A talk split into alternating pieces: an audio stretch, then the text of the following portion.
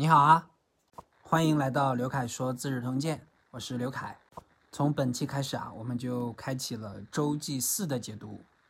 周祭祀呢，就是周赧王中的这一部分，讲的历史呀，还是齐楚秦燕赵魏韩战国七雄之间的交锋。好，我们直接看正文：赧王中，周祭祀，起于冯困顿，进驻雍困顿。凡二十五年，周祭祀呀是起于甲子，止于戊子，也就是从公元前二九七年到公元前二七三年，共二十五年。十八年，楚怀王王归，秦人觉之，遮楚道。十八年，也就是前二九七年，楚怀王啊从秦国逃亡回到楚国。上期啊说到他已经被困在秦国了。哎，秦国觉察后啊，在通往楚国的路上拦截了楚怀王。怀王从间道走赵，赵主父在带，赵人不敢受。哎，楚怀王啊，顺着偏僻小路就逃到了赵国。赵主父正在带郡，赵人呀不敢收留他。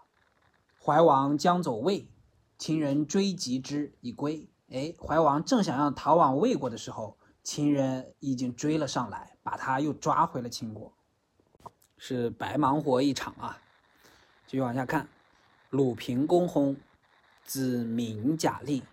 鲁平公逝世，他的儿子啊姬贾即位，即鲁闵公。十九年，楚怀王发病，薨于秦，秦人归其丧。哎，在十九年，也就是前二九六年，楚怀王啊在秦国患病了，就在秦国逝世了。秦国将他的灵柩送回楚国安葬，楚人皆怜之如悲亲戚，诸侯尤是不知情。哎，楚国的百姓啊，都为他哀怜啊，如同自己的亲人去世一样悲痛。毕竟死在了异国他乡啊，一国之君。各诸侯国啊，也因此非常愤懑，指责秦国。齐、韩、魏、赵、宋同击秦，至严氏而还。齐国、韩国、魏国、赵国和宋国五国啊，联合起来进攻秦国，大军一直攻到严氏才返回。秦与韩五岁与魏封陵以和。哎，秦国啊，把五岁还给了韩国，封陵还给了魏国，以来求和。赵主父行新地，遂出代，西域楼烦王于西河而治其兵。赵主父啊，在新取得的领土上巡行，就离开了代郡，向西到西河，碰见了楼烦王，顺便向他招募军队。魏襄王薨，子昭王立；韩襄王薨，子离王就立。魏襄王逝世了，他的儿子即位，即魏昭王；韩襄王也逝世了，他的儿子韩咎即位，即韩离王。二十年，秦魏错伐魏襄城。二十年，也就是前二九五年，秦国国尉司马错带兵攻打魏国的襄城，赵主父与齐燕共灭中山，迁齐王于夫师。赵主父啊，联合齐燕两国的军队啊，灭掉了中山国，把中山军贬谪到夫师，归行赏大赦，置酒，普五日。哎，回国后啊，进行了赏赐，大赦天下，设酒百宴，全国啊欢庆了五日。赵主父封其长子张于代，号曰安阳君。赵主父啊，分封长子赵章到代郡，号称安阳君。安阳君素耻，心不服其地。说啊，安阳君赵章啊，生活一向奢侈，内心对他的弟弟称王啊一直不服。主父使田不礼相之，哎，他的父皇啊，让田不礼做了安阳君的丞相。李对谓肥义曰：“公子章强壮而志骄，党众而欲大。田不礼忍杀而骄，二人相得，必有阴谋。”哎，这时候大臣李对啊，就对肥义说：“大公子赵章的势力强盛，而且志气骄蛮，党羽繁多，而且欲望非常大。田不礼为人残暴，嗜好杀人，且骄慢不羁，二人到了一起啊，必定有阴谋。”夫小人有欲，轻虑浅谋，图见其利，不顾其害，难必不久矣。小人有了欲望，往往考虑的比较肤浅，只看到自己想要到的利益，而不顾其中的害处，灾难必然不会太远啊。子任重而事大，乱之所始而祸之所及也。你的责任重大，并且权力极大，一旦有纷乱的局面出现，肯定从你开始，有灾祸也会集中到你的头上。子西不称疾，无出而传政于公子成，无为祸梯。不亦可乎？哎，你为什么不称病辞官隐退，把大政啊传给公子成，免得被灾祸牵连？这样不也很好吗？哎，这时候李队对肥义的劝谏也是非常有道理的，也是为他着想。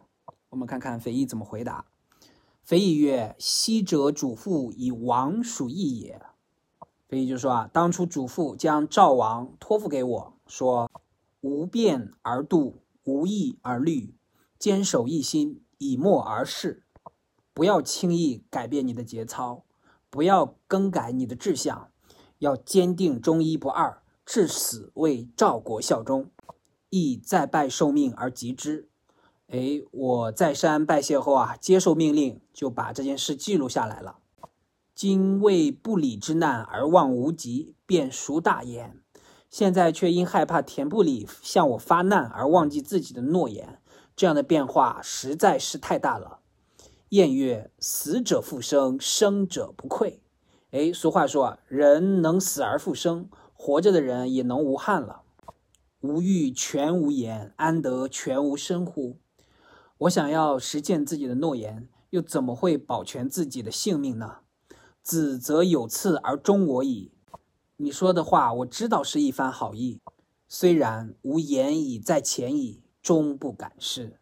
尽管这样，我有言在先，终究是不敢忘记啊。立对曰：“诺，子免之矣。吾见子以今年耳。”立对说：“好，那你尽力去做吧。我能够见你的日子啊，恐怕只有今年了。”涕泣而出。说着说着啊，就掩面流起眼泪来了。这里啊，也可以看出肥义的一种骨气与气节。李队数见公子成，以备田不礼。哎，说李队啊，多次觐见公子成，商量防备田不礼的事。肥义未信，其曰：“公子章与田不礼生善而食恶，内得主而外为暴，矫令以善一旦之命，不难为也。”这时候，肥义对信七说：“啊，公子赵章与田不礼啊，外表上相处和谐，而实际上却厌恶对方。”他们在朝内得到主父怜爱，却在外边啊行为暴力。一旦假借主父的命令独善大权，这实在是太简单了。今无忧之，夜而忘寐，饥而忘食，道出入不可不备。现在我日日夜夜废寝忘食的担忧这件事，有盗贼在大王身旁出没，不得不加以防备。自今以来。有赵王者，必见无面。我将以身先之，无故而后王可入也。哎，从这以后啊，有朝见大王的人，一定要让他先去见我。我要先亲自确保安全，没有什么意外，大王您再接见访客。信契曰：“善。”哎，信契就说啊：“好的。”主父使惠文王朝群臣，而自从旁窥之，见其长子雷然也。凡北面为臣，屈于其地，心怜之。话说啊，赵主父让惠文王朝见群臣，自己在旁边啊偷偷观察，看见自己的大儿子啊反而向群臣称臣，屈居在他的弟弟下面，于是啊心生怜悯，想把赵国分为两部分，于是乃欲分赵，而王公子张于代，既未决而辍。这两部分呢，将大公子赵章封到代郡，立为王。哎，但是计划没有决定了，就作罢了。我们看看下面发生了什么哈。主父及王游沙丘，义公公子章田不礼以其徒作乱，诈以主父令赵王。说啊，赵主父与惠文王在沙丘游览，住在不同的寝宫。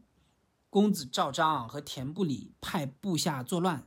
假称以赵主父的名义召见惠文王，肥义先入杀之。这时候啊，肥义先进了宫内，就当场被杀死了。高兴即与王战，高兴啊，于是和赵王的部下展开战斗。公子成与李队，字国志，乃起四邑之兵入巨南，杀公子章及田不礼，灭其党。公子赵成和李队啊，从邯郸赶来，于是发动四座城邑的军队进驻沙丘，平息叛乱。将公子赵章与田不礼诛杀，消灭了他们的党羽。公子成为相，号平安君；李兑为司寇。公子赵成担任丞相一职，号为安平君；李兑呢，担任了司寇。是时，惠文王少，成队专政。哎，这个时候啊，惠文王还年纪小，公子赵成与李兑二人掌握朝政大权。不得不说啊，肥义就这样牺牲了，也换来了惠文王一命。最终还是明知山有虎，偏向虎山行啊！他的气节真的在死亡面前显得更加的崇高。我们继续往下看，公子章之败也，王走主父，主父开之。话说啊，公子章兵败撤退的时候，曾向赵主父，就是他父亲那边逃亡。诶，赵主父打开宫门让他进去。成对因困主父宫，哎，公子成和李队啊，因此就包围了赵主父的宫殿。公子张死，成对谋曰：“以张固为主父，即解兵，吾属夷也。”哎，等到公子赵章死后啊，公子赵成与李队商议，因为公子赵章的缘故，我们包围了主父。如果现在解围退兵，我们会被满门抄斩的。乃遂为之，令宫中人后出者疑。于是啊，仍然坚持包围主父的这个政策，下令出宫晚的全部被杀掉。宫中人悉出，主父欲出不得，又不得食，探雀头而食之。宫里的人啊，全部都逃了出来。赵主父想出宫，却又出不来，又没有食物，就捕捉刚出生的鸟雀当食物。三月余，饿死沙丘宫，就这样被困了三个多月啊，在沙丘宫就被饿死了。主父定死，乃发丧赴诸侯。哎，确定赵主父已经死了，于是向各诸侯国发丧。主父初以长子张为太子，后得无娃，爱之，未不出者数岁。赵主父啊，刚开始以长子赵章为太子。之后得到了美女吴娃，非常宠爱她，一连好几年都不出宫门一步。生子和，乃废太子章而立之。吴娃生下了儿子赵和，就把太子赵章啊废黜，而改立了赵和为太子。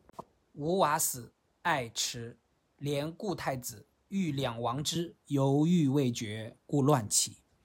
哎，等吴娃去世之后啊。对他的儿子赵和的爱啊，逐渐的消减了，又怜怜爱先前的太子起来了，想把这两个人啊都立为王，在犹豫不决之中啊，于是这场祸乱就发生了。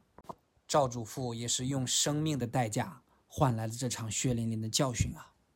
我们继续往下看，秦楼元免相，魏然代之。秦国的楼元啊，被罢免了丞相的官职，魏然代宰相的位置。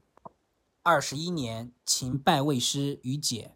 二十一年，也就是前二九四年的时候，秦国在解地打败了魏国的军队。二十二年，韩公孙喜魏人伐秦。二十二年，也就是前二九三年的时候，韩国的公孙喜联合魏国人来讨伐秦国。穰侯见左更白起于秦王，以代相授将兵，败魏师韩师于。隐绝斩首二十四万级，鲁公孙喜拔五城。哎，穰侯呢，把左更白起推荐给了秦王，来代替向寿来统帅秦国的军队，在隐绝击败了魏国和韩国的两国联军，斩杀了二十四万余人，俘虏了公孙喜，攻克了五座城池。秦王以白起为国尉。哎，因为白起有功啊，秦王便任命白起为国尉。秦王以楚王书曰：“这个时候，秦王继续给楚王书信说：‘楚备秦，秦且率诸侯伐楚，愿王之赤士卒，得一乐战。哎，秦王送给楚王书信说啊，楚国反叛秦国，秦国要将统帅各诸侯国来讨伐楚国了，希望你整顿大军，痛快的较量一番。楚王患之，乃复与秦和亲。哎，楚王收到这封信啊，就十分的忧虑，就与秦国重新来讲和了。最终呀，也是跟秦王和亲了。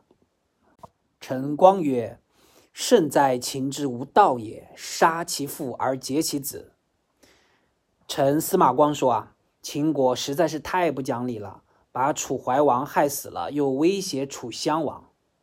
楚之不敬也，忍其父而昏其仇。楚国人啊，也是太不争气了，对杀父大仇，居然忍气吞声，还与仇敌人通婚。呜呼！楚之君诚得其道，臣诚得其人。秦虽强，吾得邻之哉？哎，如果楚国君主能够施行正道，选贤任能，秦国即使再强盛，又怎么能欺负到他呢？善乎荀卿论之曰。夫道善用之，则百里之地可以独立；不善用之，则处六千里而为仇人矣。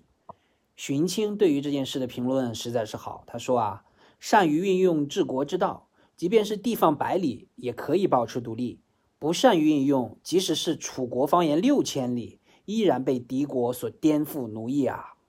故人主不务得道而广有其事，是其所以威也。所以说啊，君王不好好的实行治国之道，反而还想扩张势力，这正是国家败亡的原因啊。这里司马光啊，对楚国和秦国之间的恩怨纠纷点评的还是非常到位的。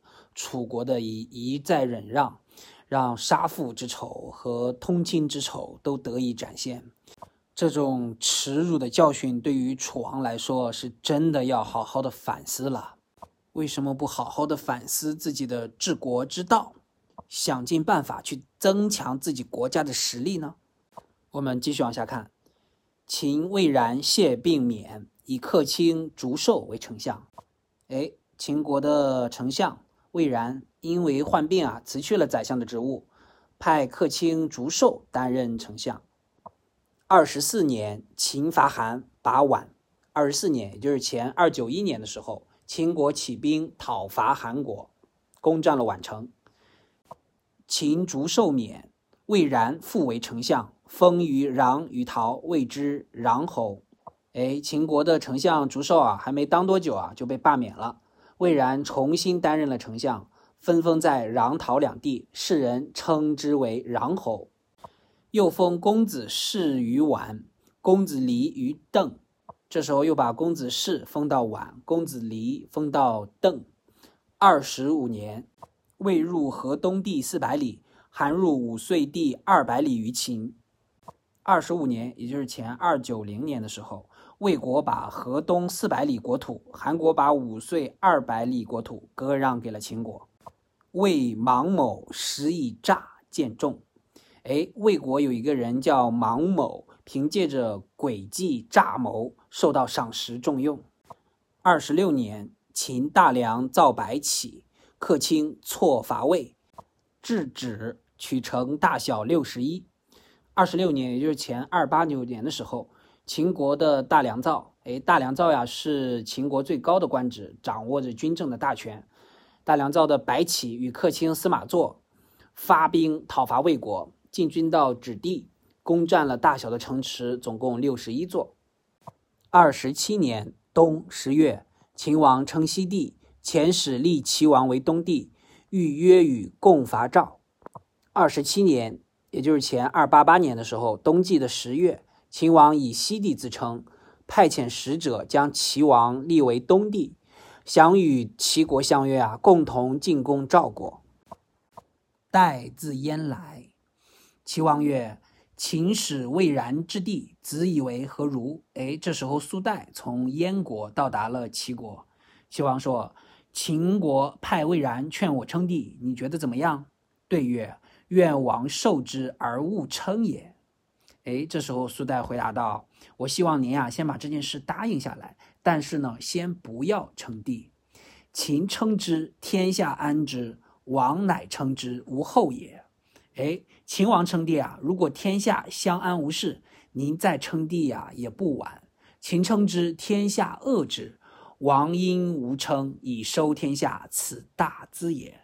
哎，如果秦王称帝呢，天下都反对他，您就不要称帝。”借此收服天下民心，相当大的一笔本钱啊！且伐赵属与伐桀宋立，哎，况且您进攻赵国与进攻像夏桀一样的宋康王，哪个更有利呢？您要仔细考虑哦。今王不如弑帝以收天下之望，发兵以伐桀宋，宋举则楚赵梁魏皆惧矣。如今啊，您不如放弃帝王的名号，来收买天下的民心，发兵讨伐暴虐无道的宋康王。宋国空客的话呀，楚国、赵国、梁国、魏国四国啊，就都畏惧大王了。是我以名尊秦，而令天下憎之，所谓以卑为尊也。这样，我们在名义上尊奉秦国，而实际上使天下人都对秦国憎恶。这便是所谓的以卑为尊的策略。齐王从之，称帝二日而复归之。哎，这时候齐王就听从了苏代的建议，称帝仅仅两天啊，就恢复了旧号。十二月，吕礼自齐入秦，秦王亦去帝复称王。哎，这时候十二月啊，吕礼从齐国进入了秦国，秦王也放弃了称帝，重新称王。秦攻赵，拔杜阳。哎，秦国单独发兵进攻了赵国，攻占了杜阳。自此看来啊，秦国和赵国并没有结为联盟。哎，秦国的反应啊也是非常的机敏的。看到赵国没有称帝，他自己也不想做这个恶人，马上改帝为王了。继续往下看，二十八年，秦攻魏，拔新原、曲阳。二十八年的时候，也就是前二八七年。秦国发兵进攻了赵国，攻占了新原和曲阳两地。二十九年，秦司马错击魏河内。二十九年，也就是前二八六年的时候，秦国的司马错带兵进攻魏国的河内，魏献安邑以和，秦出其人归之魏。哎，这时候魏国啊，把安邑献给秦以来求和。秦国把安邑的百姓都赶回了魏国。秦败韩师于下山。秦国啊，又在下山击败了韩国的军队。宋有雀生药于城之周。宋国啊，有只雀鸟在城角上产下了一只药鹰，使战之曰吉。史官占卜说吉，小而生巨，必霸天下。小鸟能够生下一只大鸟，一定可以称霸天下诸侯。宋康王喜，起兵灭滕。宋康王啊，大悦。起兵消灭了滕国，伐薛，东败齐，取五城。哎，进攻了薛国，向东又击败了齐国，攻取了五座城池。南败楚，取地三百里；西败魏军。哎，向南击败了楚国，攻取了三百余里的土地；向西又打败了魏国，与齐魏为敌国，乃欲自信其霸。哎，成为了可以和齐魏两国相匹敌的诸侯国。于是，对于成就霸业啊，更加自信了。欲霸之即成，故设天吃地，斩社稷而焚灭之，以示威服鬼神。为了早日成就霸业啊，宋康王对天射击，对土地鞭笞，砍断社稷的牌位，把它烧毁，以示鬼神对他的服从。为长夜之隐于世中，世中人呼万岁。则堂上之人应之，堂下之人又应之，门外之人又应之，以至于国中无敢不呼万岁者。宋康王又在宫内整夜饮酒作乐，宫中之人纷纷高呼万岁，堂上的人啊也纷纷应声高呼，堂下的人纷纷高呼万岁，宫门外的人也接着响应，以至于全国上下没有敢不高呼万岁的人。天下之人谓之节宋。哎，全天下的百姓啊，都称他为节宋。齐明王起兵伐之，民散，城不守。这时候，齐明王起兵进攻他，百姓四散逃离，放弃城池，不再守卫。宋王奔魏，死于温。哎，宋王呀，也逃到了魏国，在温地逝世。宋康王这种打了胜仗就得意忘形、饮酒作乐的这种作风啊，简直是自取灭亡啊！这也是血的教训。我们继续往下看。三十年，秦王会楚王于宛，会赵王于中阳。在三十年，也就是前二八五年，秦王和楚王在宛城举行会晤，和赵王在中阳举行会晤。秦蒙武及齐把九城。秦国的蒙武发兵进攻齐国，攻克了九座城池。齐明王既灭宋而骄，乃南侵楚，西侵三晋，欲并二州为天子。齐明王啊，把宋国灭掉之后啊，就日渐骄横了，又向南入侵楚国，向西入侵三晋之地，想要兼并东西二州，自立为天子。胡宣正义，卓之谭渠。陈举直言，杀之东驴。哎，这时候大臣胡宣严正的进行进谏，去劝说齐王，便被斩杀在谭渠了。陈举啊，也刚直的进言，也被杀在了东驴。燕昭王日夜抚寻其人，亦为复食，乃与乐毅谋伐齐。哎，燕昭王啊，日夜体恤自己的百姓。使百姓日渐富足，于是啊，与乐毅商议来讨伐秦国。乐毅曰：“其霸国之余业也，地大人众，未易独攻也。”哎，这时候乐毅就进谏说：“齐国有着元攻霸王之业的余绪，土地广阔，人口繁盛，不是那么简单就能独自攻打得下的。王必欲伐之，莫如约赵及楚魏。”哎，大王如果非要攻伐他，不如与赵国以及楚国、魏国两国约定联合出兵。于是使乐毅约赵，别使使者连楚魏，且令赵旦秦以伐齐之力。于是啊，派乐毅与赵国联合，另派使者联系楚魏两国，又让赵国攻打齐国，来吸引秦国。诸侯害齐王之骄暴。皆争合谋与燕伐齐，诸侯各国呀，因讨厌齐王骄蛮残暴，都争着与燕国商议，联合讨伐齐国。三十一年，燕王西起兵，以乐毅为上将军。秦魏司离率师与三晋之师会之。三十一年，燕王调集全国兵力，任乐毅为上将军。秦国国尉司离。统帅秦国和三晋军队啊，与乐毅将军会合。赵王以相国印授乐毅，乐毅并将秦、魏、韩、赵之兵以伐齐。赵王啊，把相国的印绶授予了乐毅，于是乐毅统帅了秦、魏、韩、赵四国联军进攻齐国。齐明王悉国中之众以拒之，战于济西，齐师大败。齐明王啊，集中全国的军民进行抵抗，在济水的西岸展开了激战，齐国军队大败。乐毅还秦韩之师，分魏师以略宋地，布赵师以收河间，身率燕师长驱逐北。这时候啊，乐毅先命令秦韩两国的军队返回，分派魏军攻打宋国，安排赵国去收复河间。亲自率领燕军长驱直入，追逐败逃的齐军。据信曰：“齐大而燕小，赖诸侯之助以破齐军，宜及时攻取其边城以自义，此长久之利也。”哎，据心就说啊，齐国强大而燕国弱小，依靠诸侯各国的力量打败了齐军，应该趁机及时攻取其他诸侯国边境的城池，来强大自己。这才是长久的利益啊！今过而不攻，以深入为名，无损于齐，无益于燕，而结深怨，必后悔之。如今燕国的大军经过了诸侯各国，而不进行攻取，以驱兵深入来扬名，对齐国既没有损失，对燕国也没有利益，反而相互之间结下了深仇大怨，以后一定会后悔的呀！乐毅曰：“齐王伐攻今能。”谋不逮下，废黜贤良，信任谄谀，政令烈虐，百姓怨怼。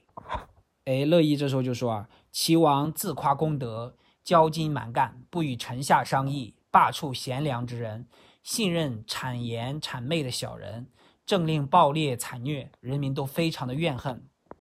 今君皆破亡，若因而成之，其民必叛，祸乱内作，则其可图也。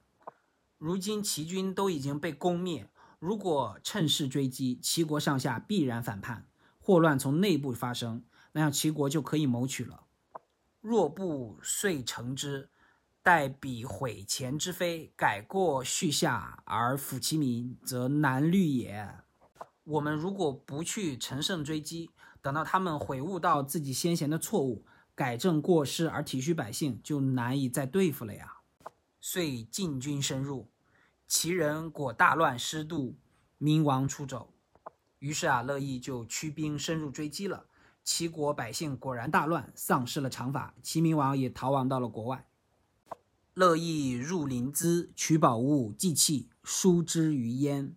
哎，乐毅啦，就进军临淄，夺取了宝物、祭祀重器，运往燕国。燕王亲至己上劳军，行赏享事，封乐毅为昌国君，遂使留巡齐城之未下者。这时候啊，燕王亲自到己上慰问军队，赏赐并犒劳士卒，封乐毅为昌国君，派他继续收复那些齐国未被攻克的城池。齐王出王之位，魏军辟攻舍之，称臣而共聚。话说齐王呀，逃亡到了魏国，这个魏是卫星的魏啊。魏军把自己的宫殿啊让给他住，自称为臣，并给他供应日常所需之物。这时候魏国还是非常客气的哈，齐王不逊，魏人亲之。哎，这时候齐王呀竟然不知谦让，反而十分傲慢。那魏国的人也来攻打他了。于是啊，齐王就从魏国逃离，投奔到了邹国和鲁国两国，但是脸上的表情还是十分的骄横。邹鲁两国不肯接纳他，于是啊，又投奔到了吕国。楚使闹齿将兵救齐。因为齐相，哎，这时候楚国呀派遣闹齿统帅大军来营救齐王，哎，因此啊便变成了齐国的丞相。闹齿欲与燕分其地，乃执闵王而属之曰：“千城博昌之间，方数百里，雨雪沾衣，王知之乎？”哎，这时候已经作为齐国的丞相了，闹齿。想和燕国啊把齐国的土地一分为二，就把齐王逮捕，并列举他的过失，说：千城、博昌二地之间，方圆数百里的土地，天降血雨，把百姓的衣服都打湿了。您知道这件事吗？曰：知之。哎，齐王就说：我知道。营博之间，地彻极全，王知之乎？这时候闹齿又追问说。营博两地之间，土地开裂，深到能够看见泉水。您知道这件事吗？曰：知之。齐王又说：知道。有人当绝而哭者，求之不得，去则闻其声，王知之乎？哎，又继续追问：有人对着宫门哭泣，寻找他却找不到，刚刚离开又听见他的哭声，您知道这件事吗？曰：知之。哎，齐王又说：“知道。”闹齿还继续发问曰：“天欲血沾衣者，天以告也；地彻及全者，地以告也。有人当缺而哭者，人以告也。”闹齿就总结说：“啊，天上降下血雨，打湿衣服，这是老天对你的警示；土地崩裂，直到看见泉水，这是大地对你的警示。”有人对着宫门哭泣，这是人对你的警示。天地人皆告矣，而王不知戒焉，何得无诛？哎，天地和人都对你发出警示了，而你却自己不知道警戒悔改，怎么能不杀呢？遂弑王于谷里。于是呀，闹齿就在谷里这个地方杀死了齐王。随着齐明王被闹齿诛杀，我们本期的讲解也接近尾声了。是肥义忠义的气节，明知山有虎，偏向虎山行，最后为了救赵王而惨死。还是赵主父因为宠爱无娃，而立小儿子为太子，而废除了先前的大太子。后来因为宠妾的死亡，而又把爱转到了大太子身上，而留下了祸端，从而引来了杀身之祸。还是楚国的懦弱，一再容忍妥协。楚国自己的先王被秦国所害，反而现在又通亲以讲和，不去增强自己国家的实力，一直被欺负。还是宋康王和齐明王先后得意忘形。施行暴政而被讨伐诛杀，每一段故事啊都是血淋淋的教训，供后人吸收和警醒。我们在下一期啊将继续分享荀子，哎，这位圣人对此事的深刻而发人深省的评论。好，我们下期再见。